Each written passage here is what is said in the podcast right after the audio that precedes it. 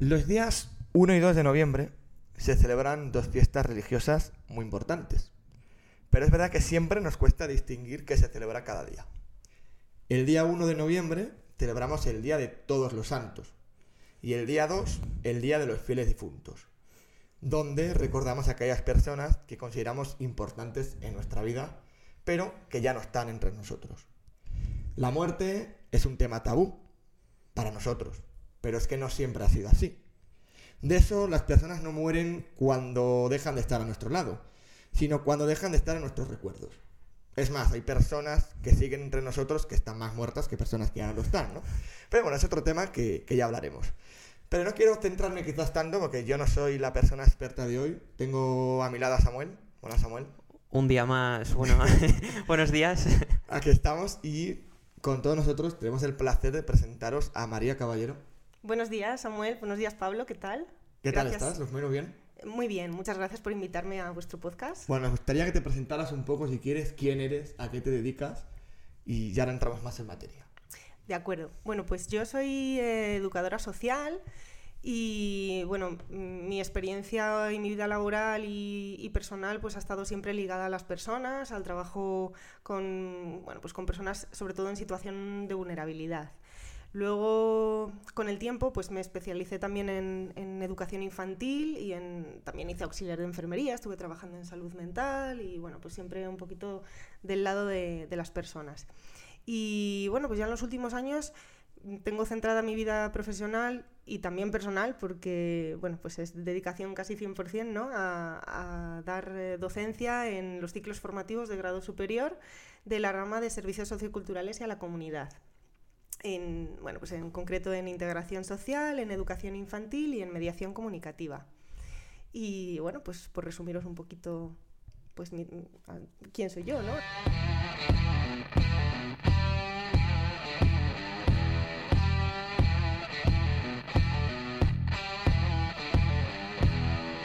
Bienvenidos al podcast en el que te contamos la verdad sin tapujos. El rincón donde toda opinión importa, pero no toda vale donde la razón y emoción no son polos opuestos. Donde ser rebeldes significa ser responsables. Porque esto es Rebeldes, rebeldes con, con causa. causa. Bueno, María, lo primero, ¿dónde viene este interés por el duelo? Que es para lo que venimos a hablar aquí. Bueno, pues este interés por el duelo eh, es una mezcla, yo creo que es el resultado de una mezcla de muchas experiencias y de muchas reflexiones. En, en, primer lugar, eh, de las experiencias propias, ¿no? Al final el interés por la muerte es algo que, bueno, pues que nace del, propio ser humano, es algo que te preguntas a lo largo de muchas etapas de tu vida y en estas etapas de tu vida también vas teniendo diferentes experiencias que te hacen preguntarte ¿no? en torno a ello. Y luego, bueno, pues también a partir de la formación y de la experiencia laboral he tenido contacto cercano bueno, pues con, con pérdidas importantes, ¿no? tanto directas en, mi ámbito laboral como en familiares con quienes yo trabajaba ¿no? o pacientes a los que yo atendía. Entonces, eh, bueno, luego también mi interés por la infancia, que es una de mis especializaciones, me ha, hecho, me ha hecho durante un tiempo preguntarme cuál es el papel de la infancia hoy en día en, en la muerte, ¿no? Entonces, creo que es importante también como mamá que soy, el, el darle un sentido a, a, la muerte, al, al, concepto de muerte hoy en día y de cómo se vive y cómo lo pueden vivir también los niños y los adultos y cómo acompañarnos ¿no? mutuamente en esa experiencia que al final mmm, pues es inevitable, ¿no? nos va a tocar a todos. Bien, para ir entrando ya un poco en materia, si queréis, vamos a ver si podemos salir de este podcast, que yo creo que sí, conociendo un poco mejor ¿no? todo lo que es el tema de la muerte y el duelo.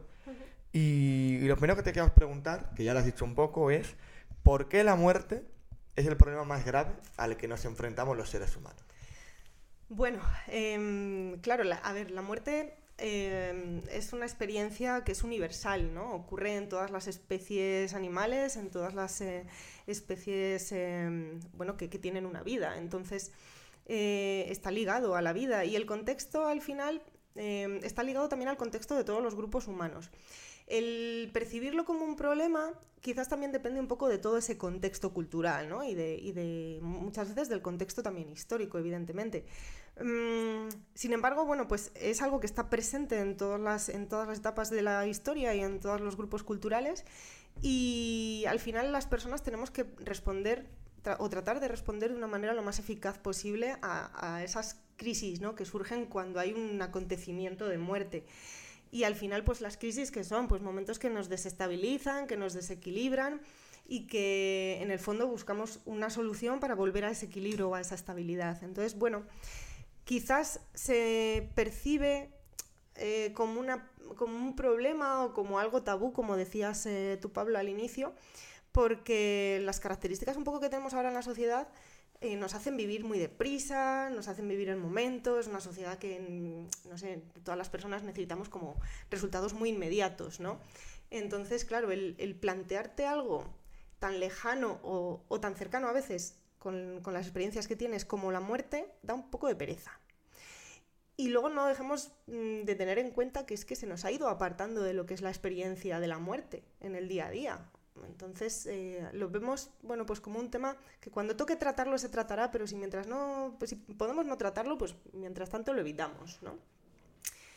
Si nos quieres contar, María, un poco esa evolución histórica que hemos vivido de por qué ahora consideramos a la muerte como un tema tan tabú y antes lo normalizado que estaba, si nos puedes contar. Bueno, Samuel, pues te cuento. Em, tenemos que viajar muy lejos, ¿no? Para, para, entender un poquito por qué ahora entendemos el concepto de muerte como lo entendemos. Eh, pero no siglos, podemos viajar incluso miles de años atrás, ¿no? Hoy día tenemos evidencias, hay pruebas, hay estudios recientes que, bueno, pues que demuestran que ya los neandertales y los eh, antiguos eh, Homo sapiens también realizaban ritos funerarios y al, fin, al fin y al cabo un rito funerario es una consecución, ¿no? una serie de acciones, una serie de, cosas que se realizan pues para poder despedir y, recordar a una persona que ha muerto. Igual que se realizan rituales de paso o rituales de celebración de, diversas, eh, de diversos acontecimientos. ¿no? Entonces, eh, con la muerte pues, ha ocurrido durante toda la historia que se han ido realizando diferentes rituales en función del contexto social, del contexto sociológico, ¿no? Pues eh, tenían un carácter o tenían otro. Por ejemplo, bueno, hay diferencia, evidentemente, entonces en estas prácticas eh, funerarias. Al final están condicionadas un poco a, los pensamientos y a las creencias de los grupos sociales, ¿no? O las civilizaciones diferentes. Em, bueno, es, eh, es, curioso porque eh, realmente los ritos funerarios se han ido transformando desde, por ejemplo, las culturas antiguas en las que eh, bueno, las, el pensamiento era fundamentalmente mágico y religioso, ¿no? Entonces había, por ejemplo, en la antigua Roma había auténticas celebraciones, se celebraban incluso banquetes, los rituales funerarios duraban incluso a veces hasta nueve días, ¿no? Ritos, honras fúnebres y ritos eh, supersticiosos que duraban nueve días y en, las cuales, pues, en los cuales participaban, que seguro que a alguien eh, le suenan las famosas plañideras, ¿no? que hoy en día todavía se habla de las plañideras. Las plañideras eran mujeres que acudían a los entierros y en función del nivel eh, del estatus económico, socioeconómico que tenía el fallecido, pues así tantas plañideras había, ¿no? Que acompañaban el, el séquito y y más lloraban, ¿no? Es decir, cuanto más importante era, más plañideras y más lloraban. Y bueno, pues por avanzar un poquito más en la historia, podemos viajar también a la, a la Edad Moderna, que bueno, pues tenemos ahí, ahí presente a Carlos III, que con, promulgó una real orden que, bueno, pues que prohibía enterrar en las iglesias. Había al final un crecimiento demográfico muy grande y había, se hacía necesario ya eh, tener bueno, pues un cierto control de la cantidad de personas que, que se enterraban ¿no? en, en, las iglesias. Tampoco había ya demasiado espacio, ¿no? se quedaban un poco pequeñas. Entonces, bueno, em, eh, Carlos III pues, eh, dijo que era mejor realizar enterramientos extramuros. Por eso, pues nuestro cementerio, por ejemplo, aquí en Valladolid, se llama la Virgen el Carmen de Extramuros, ¿no? se, enterraba extramuros de las ciudades, fuera de las ciudades, también por cuestiones eh, sanitarias y, bueno, pues de, enfermedades, etcétera. ¿Tú crees que esta evolución ha sido en positivo o en negativo? Al perder este concepto de familiaridad, eh, ¿esto está llevando a problemas, por ejemplo, a asumir el duelo? Mm, bueno, a ver, eh, claro, valorarlo como algo positivo o negativo es una evolución. Es cierto que es una evolución en, la atención a las personas, y, pero sí es cierto eh, que, bueno, nos ha alejado un poquito de lo que es el acto solidario de compartir ese último momento de la vida, tanto con la persona que fallece como con los familiares. ¿no? Quizás hay algunas zonas, em, sobre todo algunas zonas rurales, que todavía permanece un poquito esa tradición de, acompañar. Entonces, eh, bueno, mm, me arriesgaría mucho diciendo o juzgando si es algo positivo o negativo. Creo que es una transformación simplemente que hay que contextualizar dentro del momento histórico y tecnológico que estamos viviendo. Pero sí es cierto que se nos ha olvidado a lo mejor trabajar un poquito la parte emocional. ¿no? Eh, creo que, trabajar esa parte emocional nos ayudaría mucho a acompañar y a transitar en esa nueva experiencia de pérdida, de, cambio que supone pues, la muerte de una persona cercana.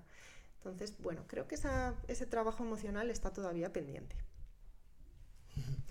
Está claro que ahora mismo en la actualidad quizás existe un nuevo concepto que en verdad es un proceso que siempre ha estado ahí, pero que quizás le hemos dado un nombre ahora, que es el duelo. ¿Qué es eso, no? El duelo, la muerte, tal. ¿Qué significa eso del duelo?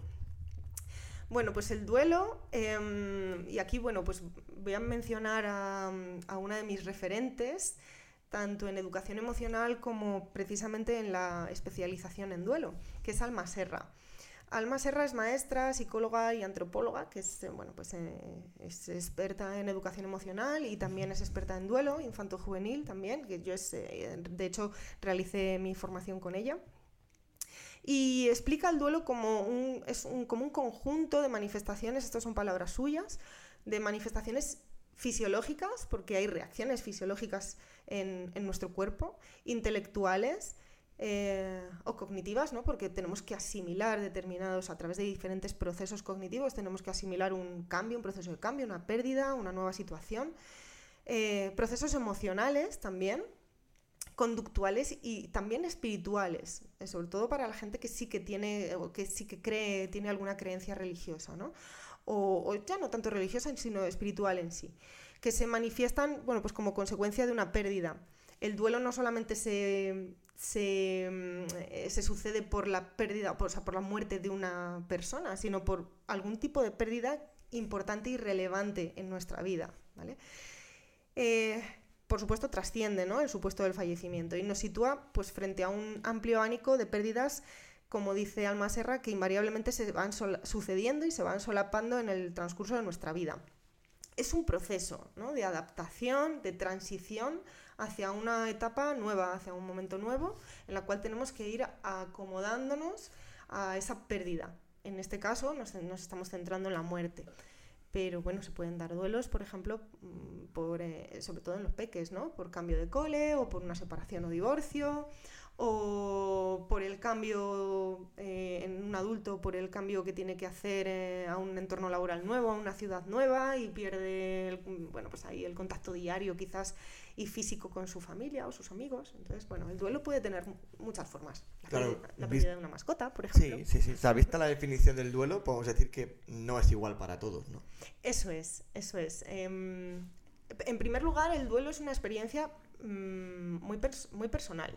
Eh, a pesar de que, bueno, podemos mm, hablar de que en los adultos sigue más o menos unas mismas etapas que se pueden, según Cable Ross, ¿no? que es bueno, pues otra referente en el, duelo, eh, habla de cinco etapas en el duelo adulto que se pueden ir sucediendo una detrás de otra, pero que realmente no es algo lineal, definitivamente lineal, y que sea algo rígido, ¿no? Porque al final es una experiencia personal. Y en los, los niños, pues se vive, en niños y adolescencia, se vive de otra manera, evidentemente. Todo depende un poco de, en, primer lugar, de las características de la persona y también del momento evolutivo en el que se sitúa la persona y la capacidad que tiene para ir em, pues eh, entendiendo ¿no? lo que es todo ese proceso de pérdida y, lo que se sucede después, esa crisis ¿no? que hablábamos al principio.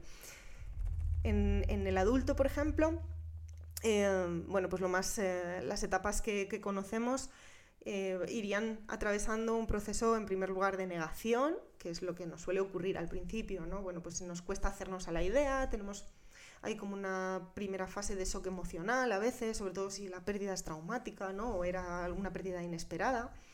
Em, pero bueno, a veces se da más una negación eh, al hecho de aceptar que es algo definitivo y no tanto al, hecho de que haya pasado, ¿no? Sino es una negación a no puede ser, esto no puede ser definitivo, ¿no? En segundo lugar, podríamos avanzar a una etapa de ira. Cuando la negación evoluciona, avanzaríamos a una etapa, a una etapa de ira en la cual, bueno, pues emocionalmente experimentamos, podemos experimentar frustración, eh, a veces impotencia o incluso culpa, ¿no? que la culpa está muy presente en los procesos de, duelo y es muy importante trabajarla para poder liberar y transitar hacia las siguientes etapas. A veces la culpa pesa mucho. Después de la, de la negación perdón, y de la ira, pasaríamos a una etapa de negociación en la cual bueno, pues las personas nos empezamos a plantear cómo va a cambiar nuestra situación ¿no? después de que hayamos perdido a esa, persona. Eh, incluso a veces nos preguntamos si se podría haber evitado. ¿no? Es una etapa, eh, claro, es, eh, luego el, tiempo que dura cada una de las etapas como decíamos, no es algo rígido, es decir, cada persona va transitando también en función de muchos factores, ¿no? por esas etapas. La cuarta etapa de la que habla eh, Kabler-Ross, pues sería una etapa de depresión. Aquí se manifiestan muchos sentimientos de tristeza, de falta de motivación, perdemos las ganas de hacer cosas, ¿no? Es algo normal, de incluso, por ejemplo, ahora que llega las navidades, pues eh, mm, no nos apetece sacar el árbol, decorar, eh, mm, perdemos la motivación por hacer o por seguir celebrando eh, los acontecimientos de, la vida, de la vida cotidiana. Incluso nos planteamos un poco el sentido de la vida o nuestra propia muerte, ¿no? porque a veces mm, lo, vemos, mm, lo podemos ver incluso cerca. Y luego, por último, cuando esos sentimientos de, tristeza, de falta de, motivación, em, van dando lugar a un espacio de calma, llegaríamos a una etapa de aceptación. Eh, como digo, no es algo rígido y no es algo lineal. Hay veces bueno, pues que los procesos de duelo se estancan y, nos quedamos anclados en alguna de esas etapas. Entonces el duelo se puede eh, hacer un poquito más, eh, más difícil. Si transitamos en todas esas etapas, llegaríamos a esa etapa de aceptación en la que bueno, pues damos cabida ¿no? o damos lugar a esa nueva situación desde la calma, desde desde ese estado de calma emocional. Al final es un proceso de adaptación o elaboración, ¿no? que va acompañado de un conjunto de, síntomas que modifica un estado anterior para llegar a un estado nuevo. Entonces se necesita tiempo. De esta forma, mucha gente puede quedarse anclada a, esa, a ciertas fases ¿no? durante mucho tiempo de su vida.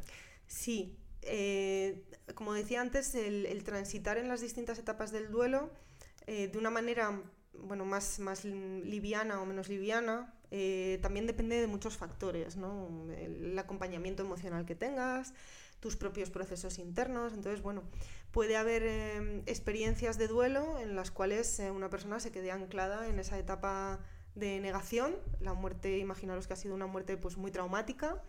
Que, que, bueno, pues que ha sido realmente impactante para la persona y puedes quedarte en esa etapa de negación o incluso de ira, ¿no? de frustración, de, culpabilidad, de intentar buscar un motivo, un culpable. Cuando nos quedamos anclados en esas etapas, evidentemente eh, necesitamos ayuda. ¿no? Es, importante identificar cuando estamos eh, en, un momento de, precisar esa ayuda externa, ¿no? que hay profesionales maravillosos que, que son expertos en estos temas y que nos pueden ir acompañando para poder elaborar esos duelos de una manera, bueno, pues mucho más, eh, más acompañada o más, eh, más liviana. ¿Como seres humanos estamos preparados para dar ese paso o la sociedad no, no nos ha preparado para dar ese paso? Sería como una doble pregunta. Mm, sí. Eh, a ver, yo creo que todas las personas tenemos la posibilidad de, afrontar este momento. Este, estos duelos. Pero es necesario pues, contar con los entornos adecuados, las herramientas necesarias. ¿Estamos preparados como, sociedad? Estamos preparados. Em, quizás hay que centrar o llevar un poquito más la atención a los procesos del ser humano, a los procesos internos, darle importancia a la inteligencia emocional y a la educación emocional, ¿no? Escucharnos, no tenemos tiempo, vivimos en una, en, una sociedad rápida, eh, vamos con prisa a todos los sitios, em, necesitamos resultados inmediatos y muchas veces no tenemos tiempo o si lo tenemos nos da mucha pereza sentarnos a escucharnos. Entonces tenemos que sentarnos, tenemos que darle importancia porque sí tenemos herramientas, ¿no? Y además ahora estamos en un momento de la evolución eh, de la información, ¿no? Que tenemos mm, muchísima información a nuestra mano, pero quizás o no la sabemos utilizar bien o quizás no llegamos a ella o nos da pereza llegar a ella por eso, porque ¿quién se sienta a escucharse cómo estás? ¿no? ¿Qué necesitas? Em, ¿Por qué esta persona eh, bueno, pues ya no está y cómo puedo facilitar, ¿no? ¿Cómo puedo hacerme yo más fácil ese camino? Sigue presente, decíais al principio, las personas siguen presentes o siguen vivas en nuestra memoria, en nuestro recuerdo, ¿no? Eh, tenemos que buscar ese sitio adecuado en nuestra memoria a estas personas y eso requiere de un tiempo, que es lo que nos falta. Nos falta tiempo hoy en día. Y, bueno, yo creo que desde, desde quizás desde la educación se puede hacer eh, mucho por ello, ¿no? ahora mismo la educación emocional mm, lleva unos años que, que está en, en, auge, ¿no? Es algo muy importante, se le está dando mucha importancia a esa dimensión en la educación de los niños y yo creo que la educación pues es una herramienta fundamental como para muchas otras, muchos otros aspectos, ¿no? Pero es una herramienta fundamental para poder, eh, bueno, pues acercar, abordar el tema de la muerte con los niños sin miedo, desde la naturalidad, desde, desde el concepto de que es algo normal, que nos va a pasar a todos y que los niños experimentan desde sus primeros años de vida o bien porque pierden a alguno de sus miembros relevantes de la familia, ¿no? de referencia. No olvidemos que cada vez bueno, pues los, eh, se tiene hijos más tarde, los padres son mayores, los abuelos cada vez son más mayores, entonces las pérdidas también se van sucediendo a edades tempranas. O la pérdida de una mascota. A todos nos ha muerto incluso bueno, pues un pajarito o un caracol, ¿no? Eh, desde pérdidas bueno, que pueden parecer poco relevantes desde una perspectiva adultista, pero que para los niños son, son impactantes, ¿no? Y se preguntan muchas cosas. Y son momentos ideales para, para acompañarles dentro de las capacidades que ellos tienen, claro porque necesitan una evolución cognitiva y emocional para poder entender muchos conceptos que incluso a nosotros los adultos nos puede seguir costando. ¿eh?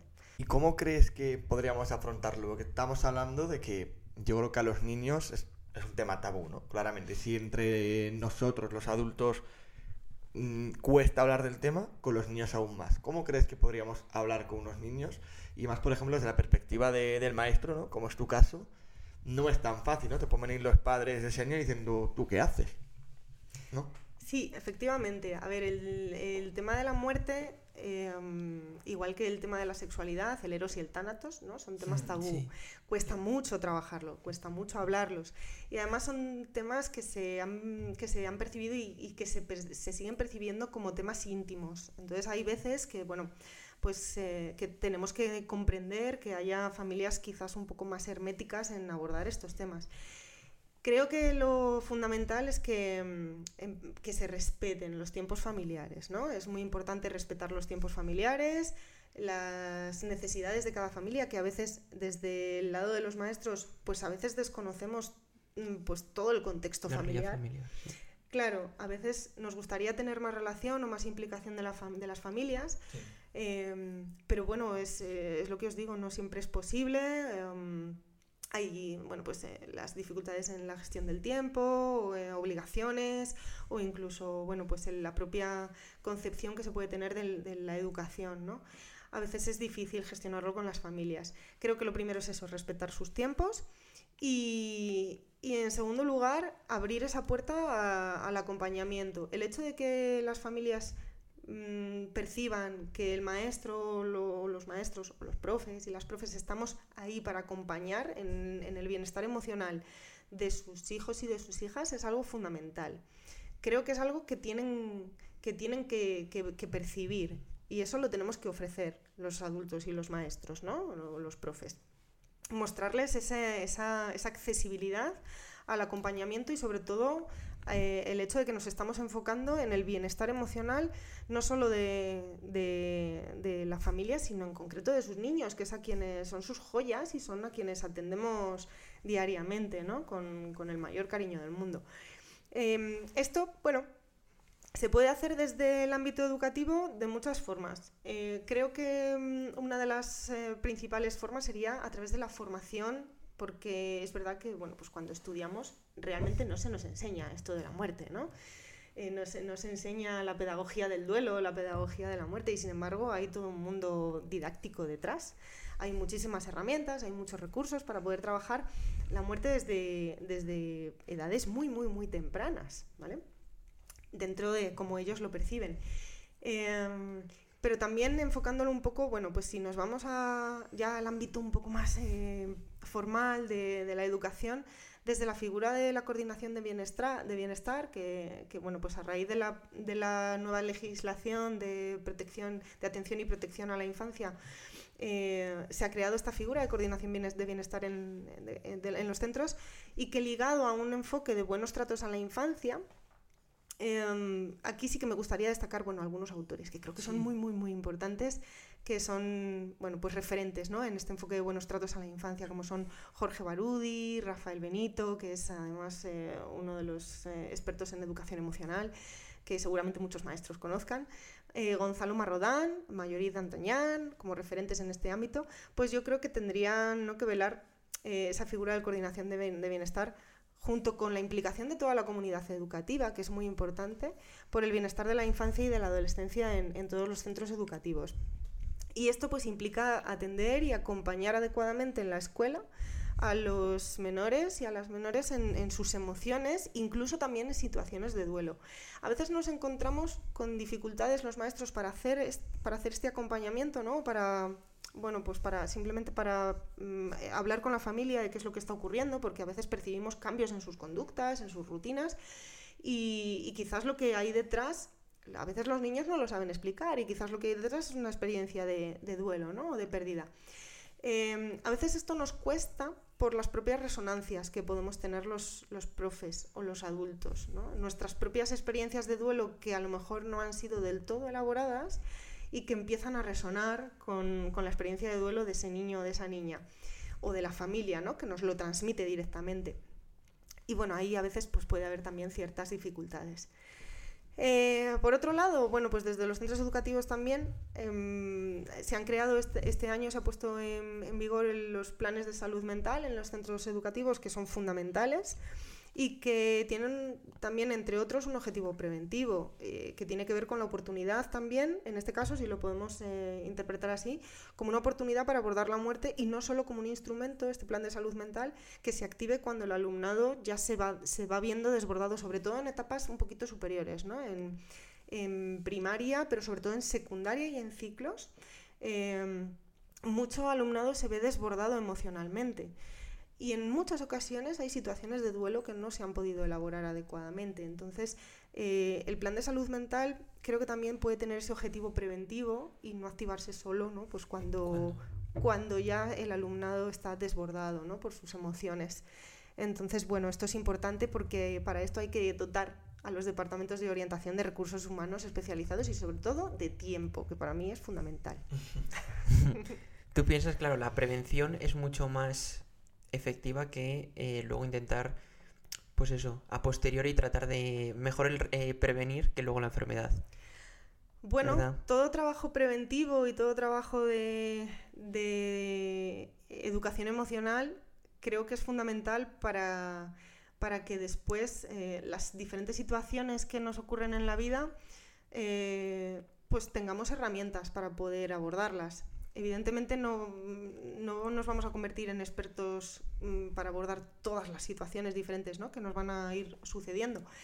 Pero sí que es cierto que desde la prevención, o desde la prevención o desde el trabajo, desde la normalización, en este caso de la muerte, como una etapa más, una fase más, en este caso de la etapa final de la vida, y, bueno, explicar un poco los elementos, los contextos, eh, hacer partícipes desde pequeños, desde el ámbito, eh, en el contexto preventivo, hacerles partícipes de los rituales que forman parte, al fin y al cabo, de nuestra cultura, igual que les hacemos partícipes de otras costumbres culturales, estos son costumbres culturales también, el proceso del velatorio en el tanatorio, en el, entierro o en la incineración.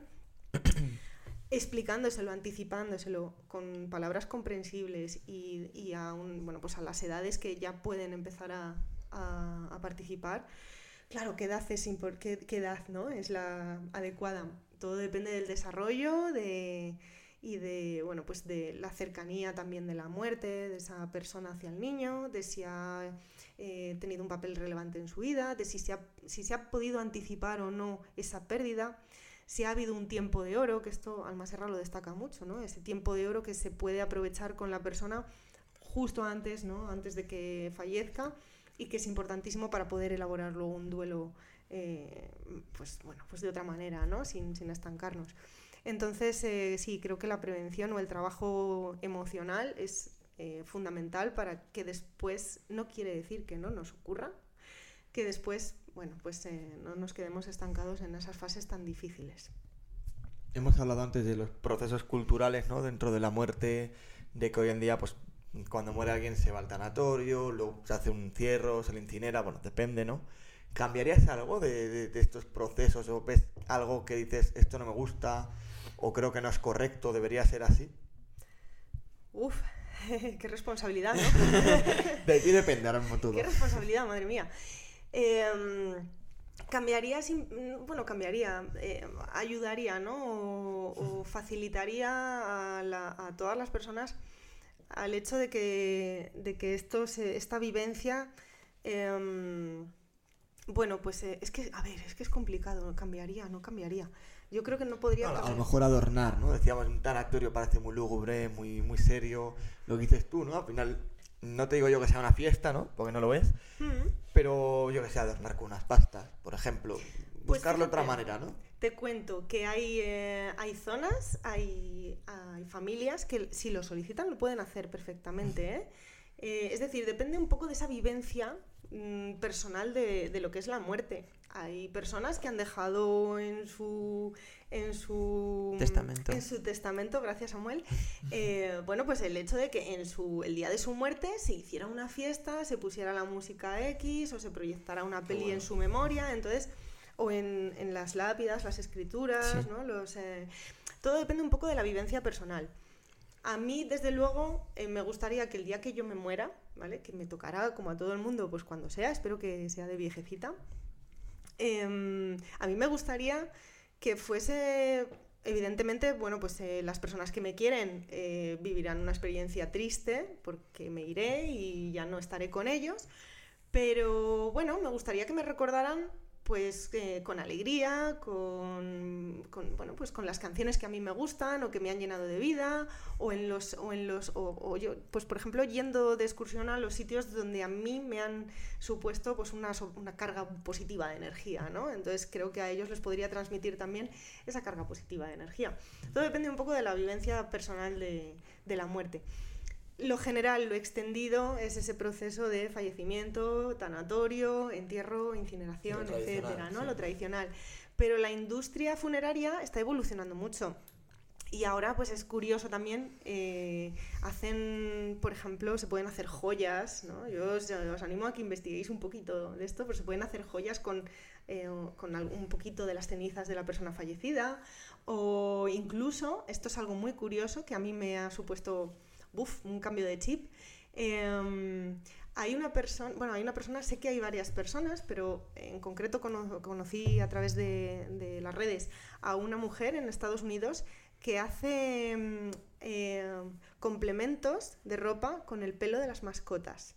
Entonces, las mascotas viven, los gatos o los perros pueden vivir muchos años. Hay personas que esto ya lo conocen y que van guardando el pelo de su mascota durante todos los años, efectivamente, que vive su mascota y cuando su mascota fallece, esta mujer elabora bufandas, eh, elabora artículos que tú después llevas contigo. Entonces, eh, bueno, pues eh, es un debate, ¿no? Esto está bien, no está, no está bien, es tétrico, no es tétrico a mí me encantaría llevar algo, un complemento de mis gatitos, ¿no? Porque mis gatitos son fundamentales en mi vida. Entonces, eh, ¿por qué no van a estar presentes después? Aunque sea en, en, un artículo que yo pueda tocar, acariciar o leer, ¿no? Después. Hablando de debate, eh, yo creo que hay un debate grande siempre, llegados a estas fechas, del 1 y 2 de noviembre, uh -huh. que es eh, siempre en los colegios, ya también hablando de la educación, el tema de Halloween. Siempre hay como una, dos reacciones, sí. Halloween y luego el Halloween, que es eh, eso, en colegios más concertados, pues disfrazarse de santos. Son como dos, dos eh, fenómenos que están empezando a ocurrir ahora y existe ese debate. Uh -huh. ¿Tú crees que en cierto modo Halloween es una distorsión para los niños de ese concepto de muerte o una infantilización de, um, de algo tan serio? Pues, eh, a ver, son dos son celebraciones mmm, culturalmente distintas, de origen muy diferente, ¿no? El Halloween está relacionado con una vivencia cristiana y eh, Halloween está relacionado con una celebración pagana. Entonces, eh, creo que son, al final, son eh, aspectos o celebraciones culturales que, bueno, pues en el mundo diverso, plural en el que estamos y globalizado, eh, también estamos asumiendo costumbres y, otros elementos en otras dimensiones de otras culturas, ¿no? Y no nos, no nos escandalizamos tanto. Eh, con Halloween, bueno, pues no deja de chocar con esa tradición cristiana de la vivencia o la celebración de todos los santos. Mm, yo creo que son, desde un pensamiento eh, quizás flexible, abierto, yo creo que son celebraciones que pueden convivir es cierto que bueno pues que conviene educar y enseñar el origen de cada tradición y después que cada familia desde su vivencia espiritual ¿no? o, o desde, desde, cómo lo perciban y cómo lo vivan lo puedan celebrar sin embargo bueno pues en, en los coles a veces incluso pues con, también ocurre con el día del padre o el día de la madre no que sí. porque claro, no, ahora las familias son muy diversas, a veces no todos los niños tienen papá o algunos niños no tienen mamá, entonces Em, eh, a veces se toma la decisión de no celebrar estas, esta, estas, estos eventos por no tocar emocionalmente a los niños y sin embargo lo, a veces pues lo que necesitamos es precisamente esa, ese rascado emocional para poder acompañar y poder educar emocionalmente. Y normalizar en parte. Claro, eso es, y normalizar que, que todo es producto de, pues, de aspectos culturales, de, de, de, costumbres, de tradiciones y que al final eh, el objetivo es eh, una sociedad diversa, plural y, y, vivir, convivir ¿no? con las distintas celebraciones desde el respeto y la diversidad. Es un poco mi, mi percepción o mi forma de, de entenderlo, ¿no? No, está, está, muy bien. Dejando america americanadas a un lado, que iba a decir otra tontería. bueno, Halloween eh, tiene un origen, eh, me parece que es anglosajón. Ah, sí, bueno, es cierto, ¿no? Sí, Luego sí, va para... Bueno, eso, los mexicanos, por ejemplo, lo viven mucho a partir También de Halloween. Día de los difuntos. Pues eh, el Día de Difuntos en México es algo que llevamos nosotros con, cuando llegamos allí con Colón. Eh, lo que pasa es que, bueno, allí después eh, se ha ido transformando un poco esa vivencia, esa celebración. Y, y, bueno, han hecho esa celebración de los muertos, lo han hecho suya a través de su cultura, pero realmente es algo eh, que nosotros llevamos a los pueblos indígenas allí. Qué bueno. Cristianizando Curioso, sí. eh, América, ¿no? Para que luego digan que Colón no hizo buenas cosas. si queréis para ir cerrando, me gustaría lanzar una última pregunta para los tres, si queréis. Es una pregunta muy típica que siempre se dice que si pudiéramos tener un superpoder, ¿cuál les gustaría? Y hay mucha gente que dice que le gustaría ser inmortal. ¿Qué opináis de eso? Uf, eh, claro, inmortal. Eh... Estamos suprimiendo la muerte, ¿no? Claro, claro. ¿En qué condiciones yo me planteo? Ya. Porque, eso... claro, yo me pongo en el lugar de muchas de las personas con las que pues he coincidido a lo largo de mi vida personal y profesional. Y en algunos casos te diría que claro que sí, yo firmaría por ser inmortal y en otros casos te diría que cuando me toque me tocó. Es decir, todo depende, yo creo, pues eso, de las condiciones de vida que puedas tener, ¿no? Y del mundo que tenemos y que estamos dejando, no sé. Entonces yo hay veces que me planteo si realmente sería inmortal o no, ¿no? Si, podría, si pudiera elegirlo, no sé si con el mundo que estamos dejando, eh, pues, pues igual cuando me toque, me tocó, ¿eh? Claro, sí, yo también lo pienso, ¿no? Que de primeras quizás es muy fácil decirlo, pero te paras a pensarlo más en frío, ¿no? Y... Hay, había una serie hace unos años, no sé si era de NBC, que era de. se, se llama Forever, de un forense que iba. era inmortal. Entonces, en, en el momento en el que, en el que moría, volvía a resucitar y aparecía en el Hudson, en, en Nueva York y se iba continuando a lo largo de su vida sus muertes. Iba, claro, vivía a lo largo, no sé si te- tenía 200 años de historia, entonces Guau. pasaba, vivía la- las guerras mundiales y se planteaba mucho ese, ese dilema. Y en muchos casos era algo positivo, pero en otro caso, por ejemplo, se planteaba el problema de la, de la pareja. Una persona, si se mantenía siempre con el mismo físico, a lo largo de su vida, la pareja con la que estaba eh, iba envejeciendo y él no. Entonces era un choque cultural muy, muy grande. Quizás desde este Y- punto de vista también es más fácil entender lo que es la muerte, ¿no? Claro. Claro, claro, claro, es, es eso, tú te vas, pero ¿y los que, y los que quedan?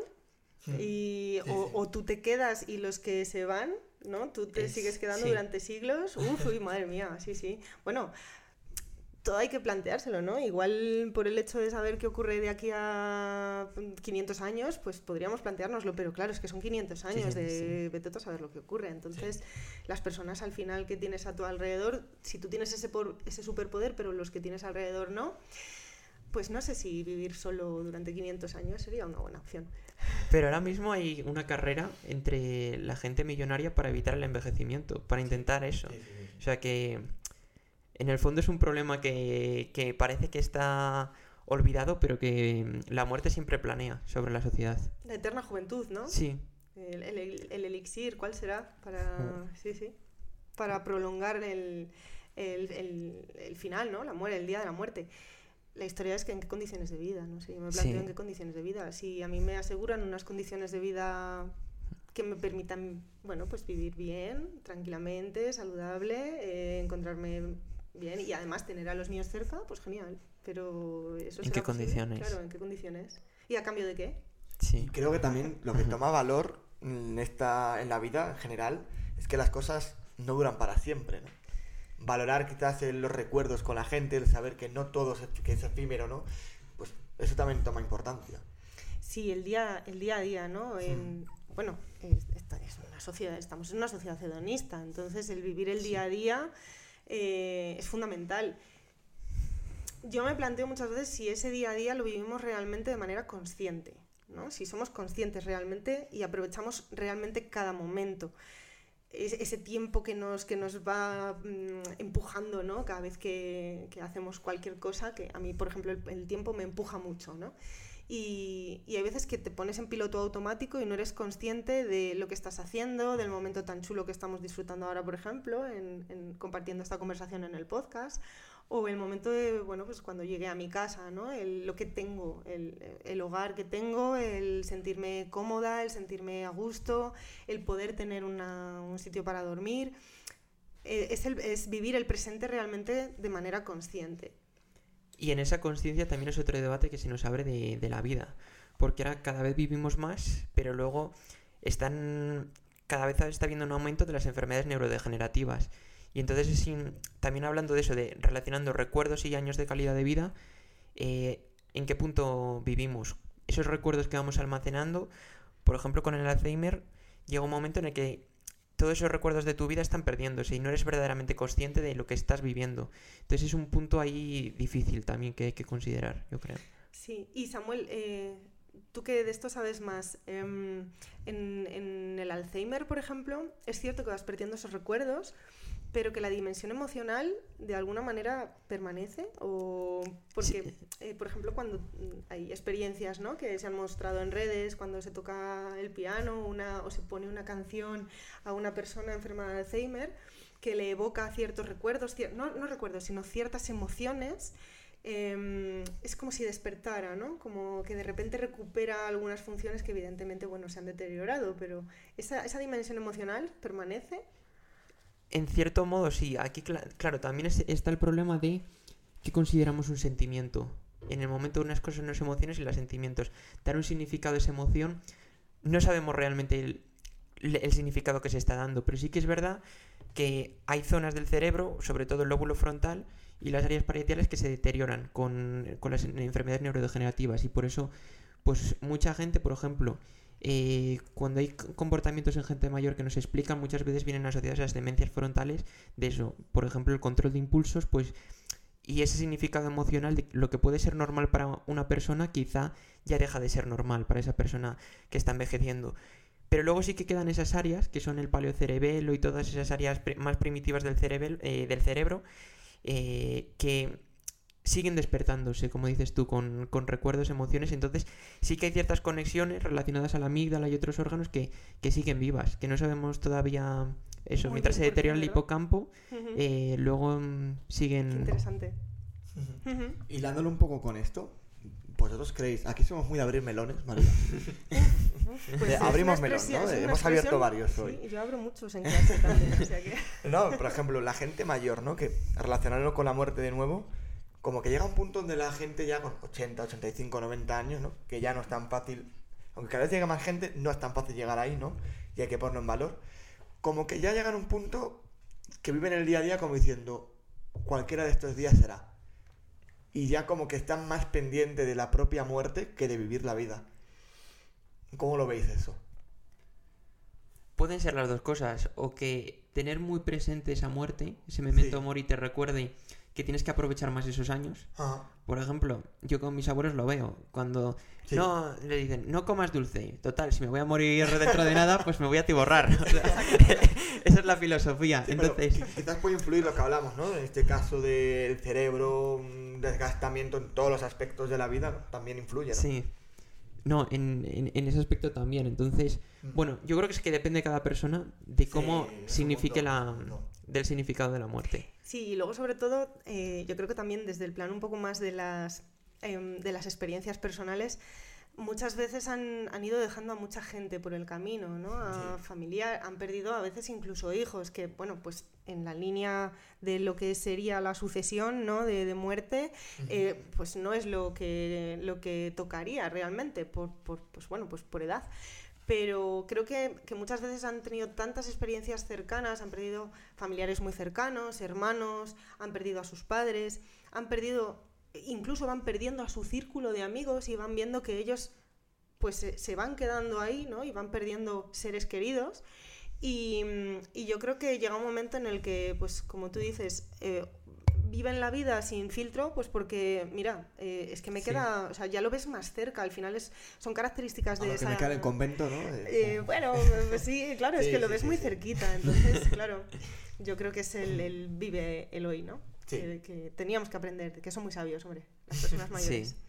Pues yo creo que hemos aprendido muchas cosas, hemos sacado pues muchos pequeños datos que, que nos han explicado muy bien, gracias a María, pues verdaderamente la vivencia de la muerte, lo complejo que puede ser este tema, lo poco que lo estamos tratando en una sociedad que es una pirámide demográfica invertida, cada vez más gente mayor. Sí. Y, y, bueno, que la muerte es una realidad a la que no podemos escapar. Eso es. El hombre es hombre desde que enterramos a nuestros difuntos. Exacto. Y, y bueno, es una realidad del día a día que, que tenemos que seguir aprendiendo. Pues eh, nada, yo simplemente agradeceros a los dos la oportunidad y, bueno, pues la experiencia de haber compartido este ratito eh, de charla súper interesante con vosotros. Yo también he aprendido mucho de lo que me habéis aportado. Y, nada, yo animo a todas las personas a, que, a que lean, a que, bueno, a que conozcan, a que se escuchen también, ¿no? A que esta experiencia de muerte eh, de la muerte que, pues lo que dices tú, Samuel, ¿no? Que al final forma parte de nuestra vida, pues que, bueno, pues que la integremos o que intentemos al menos vivirla, bueno, pues como, como una fase más y que nosotros pues tenemos que aprovechar el momento mientras estamos aquí. Así que muchísimas gracias a los dos. Gracias a ti. Gracias a ti. ¿Qué es nuestra vida más que un finito viaje entre dos largas noches eternas? ¿Qué es nuestra vida más que un pequeño intervalo entre dos límites desconocidos y de los que siempre tratamos de alejarnos? Primero queremos crecer rápido, pero llegado su momento, nos damos cuenta que quisiéramos deshacer nuestros pasos, revivir tantos momentos y huir de ese día fijado. Pero de la muerte no se puede escapar como un río de su llegada al mar, ese vita flumen del que tanto nos hablaban los clásicos. Y es que quien pensando en la muerte se olvida de lo más importante, la vida. Pero es que la muerte es verdaderamente una invitación a vivirla, a entonar un carpe diem sin perder de vista ese memento mori, obligándonos a aceptar con humildad que somos finitos y limitados, que somos polvo y en polvo nos convertiremos, o si os gusta más, un conjunto de átomos salido de las estrellas y que retornan a ellas. Pero que nadie se equivoque, el carpe diem implica la responsabilidad de valorar diariamente lo que tenemos cerca, de recordar que nunca sobra una sonrisa, un te quiero o un abrazo a quien más queremos, porque nunca sabemos si ese será el último día que nos lo daremos. Porque todos tenemos una fecha marcada, aunque solo Dios o el destino sepan cuándo está fijada. Y por eso mismo no me cabe duda que nuestras vidas deben tener un sentido, porque si no, ¿para qué vivimos? La muerte no puede ser el final, como dice una de las mejores frases que nos ha dejado el cine, lo que hacemos en la vida tiene su eco en la eternidad. Nuestro recuerdo, la huella que dejamos cuando nos vamos, es el legado de nuestro camino por el mundo, ese corazón que nos llevamos lleno de nombres, historias, aciertos y errores. Y solo por eso, creo que después de esta vida tiene que haber algo, algo más. Y a pesar de mis muchas dudas, como cristiano, no creo que haya algo más bonito que pensar que la luz algún día se impondrá sobre la oscuridad, como un día, desde un recóndito rincón en Jerusalén, la vida lo hizo sobre la muerte. Por todos aquellos que viven en nuestra memoria, su ejemplo es nuestra guía en este precioso camino hacia su reencuentro, esta apasionada historia llamada vida y que no estoy dispuesto a perderme. Somos rebeldes con causa, nos escuchamos.